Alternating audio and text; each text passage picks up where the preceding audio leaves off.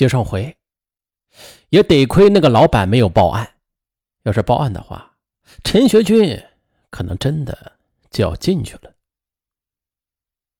陈学军呢，他本来是非常珍惜与唐凤莲的感情的，但是他也没有想到，唐凤莲居然是这样一个爱财如命的女人。陈学军在拿到欠款之后，他这越想越气，这一气之下呀，就跑到建筑工地上的一个朋友那里去了。一周之后，当他心力交瘁的站到唐凤莲面前时，唐凤莲却悔恨交加的哀求陈学军原谅他。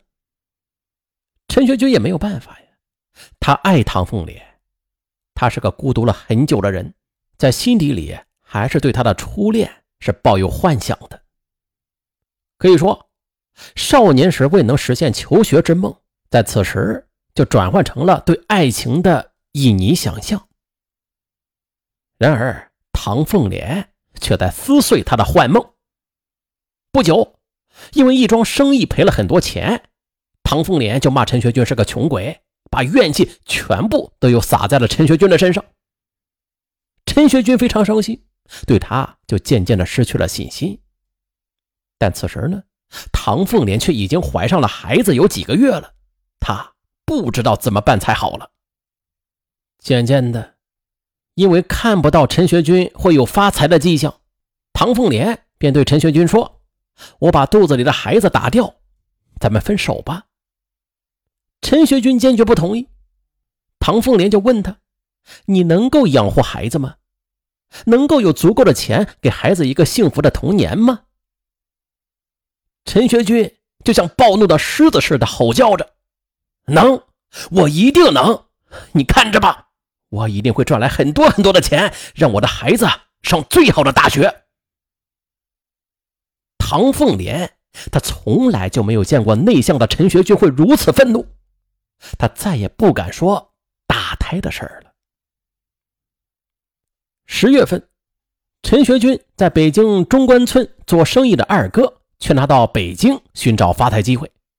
这时，一心要让将来的孩子出人头地，过上幸福生活的陈学军，便离开了深圳，来到了北京。可是，初到北京，陈学军的生活也没有什么着落啊，只是租了一个很小的房子住下了。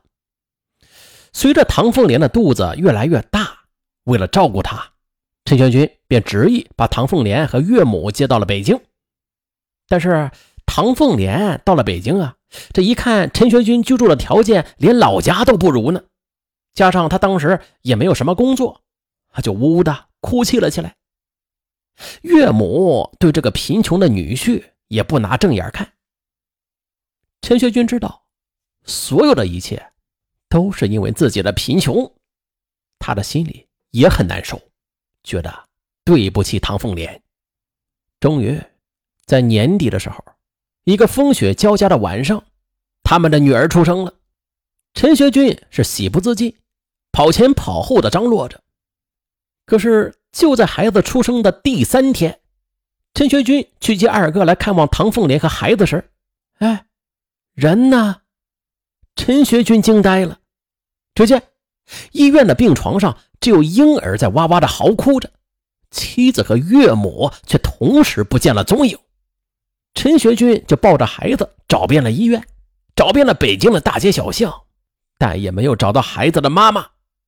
后来才知道，因为嫌弃陈学军的贫穷，生完孩子的第三天，唐凤莲就被母亲带着给跑了。天空飘着雪，陈学军抱着孩子。就这样离开了医院，一边走一边又不自觉的泪水就流了下来。他不知道下一步自己和孩子会怎么样。街上的路灯已经熄灭了，陈学军他痛定思痛，认定唐凤莲背叛了自己，舍弃了孩子，都是源于自己的不富有。他默默的在心里就发狠说：“陈学军，你他妈的一定要发财，要有数不尽的钱财，不然。”你他妈就不是男人！就这样啊，陈学军把少年没有上学的不幸、亲友的埋怨、妻子的离去等等的人生坎坷，都是归结到了自己贫困上。他心中的郁闷加上焦躁，使自己很长的时间都陷入了失落的沼泽，不能自拔。唯有女儿成为了他人生支柱。在那冰冷的日子里，陈学军精心照顾着自己的女儿，他把全部的爱都倾注在了女儿身上。陈学军给她起了个名字，叫佳佳。他希望女儿的命运不像他那苦难的爸爸，会好一些，甜一些。这是陈学军情感生活和人生最灰暗的时期，抱着女儿。在人地生疏的北京，他茫然的不知所措。有时候啊，这老乡和朋友见他实在是闷坏了，就带着他出来散散心。一九九八年元旦晚上，这老乡带着陈学军到一家娱乐城里玩。郁郁寡欢的陈学军见到了一个像中学生一样楚楚动人、名叫吴小红的女孩，她长得很文静。不像是其他小姐那样轻佻，很是惹人喜爱。起初，陈学军对这个女孩并没有太在意，因为别人都在唱歌嘛，他们就聊一些共同感兴趣的话题。嗯，对陈学军的郁郁寡欢，吴小红总是婉转的劝解着。哎，这吴小红的温柔与善解人意，让陈学军觉得，在北京这座大都市里。自己好像不再那么孤单了。陈学军对吴小红兄长般的关怀，吴小红他同样也感觉得到，而也正是吴小红的出现，使得陈学军那灰暗的心情渐渐的就晴朗了许多。吴小红呢，他总是及时的会出现在陈学军面前，帮他照料孩子，还帮他出谋划策，如何去寻找唐凤莲。那个时候啊，陈学军几乎每天都在外边跑，寻找着能够赚钱的机会。当他身心疲惫的回到家时，吴小红总是非常关切的询问，又帮他做一些好吃的，有时候啊，还陪他一起吃饭，劝他打起精神来。终于有一天，在外面找了一天工作都没有着落的陈学军，他独自在家里喝着闷酒呢。吴小红来了，碰见之后。就陪着陈学军一起喝，喝的是醉眼朦胧的时候，陈学军哭了，他感到了恐惧和无助。吴小红则走过来，拥住了陈学军的头，轻轻的劝慰着他。就在那间陈学军租住的房子里，他们公开同居了。作为一个坐台小姐，吴小红接触过很多不同的男人。尽管认识陈学军的时候也很落魄吧，但他却感到这个说话不多的年轻人有些与众不同。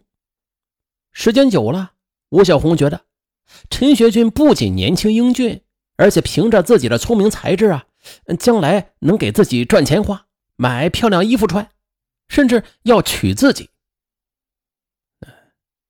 像这样真心实意对自己的人呢，几乎是没有过。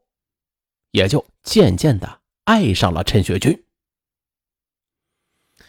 陈学军呢，他非常庆幸自己重新拥有了爱情，他的生活也因为吴小红而灿烂起来了。但是，陈学军他的心里也深深的知道，吴小红在灯红酒绿的风月场所里混了好几年，刚开始啊，也只是为了赚钱才陪着自己上床。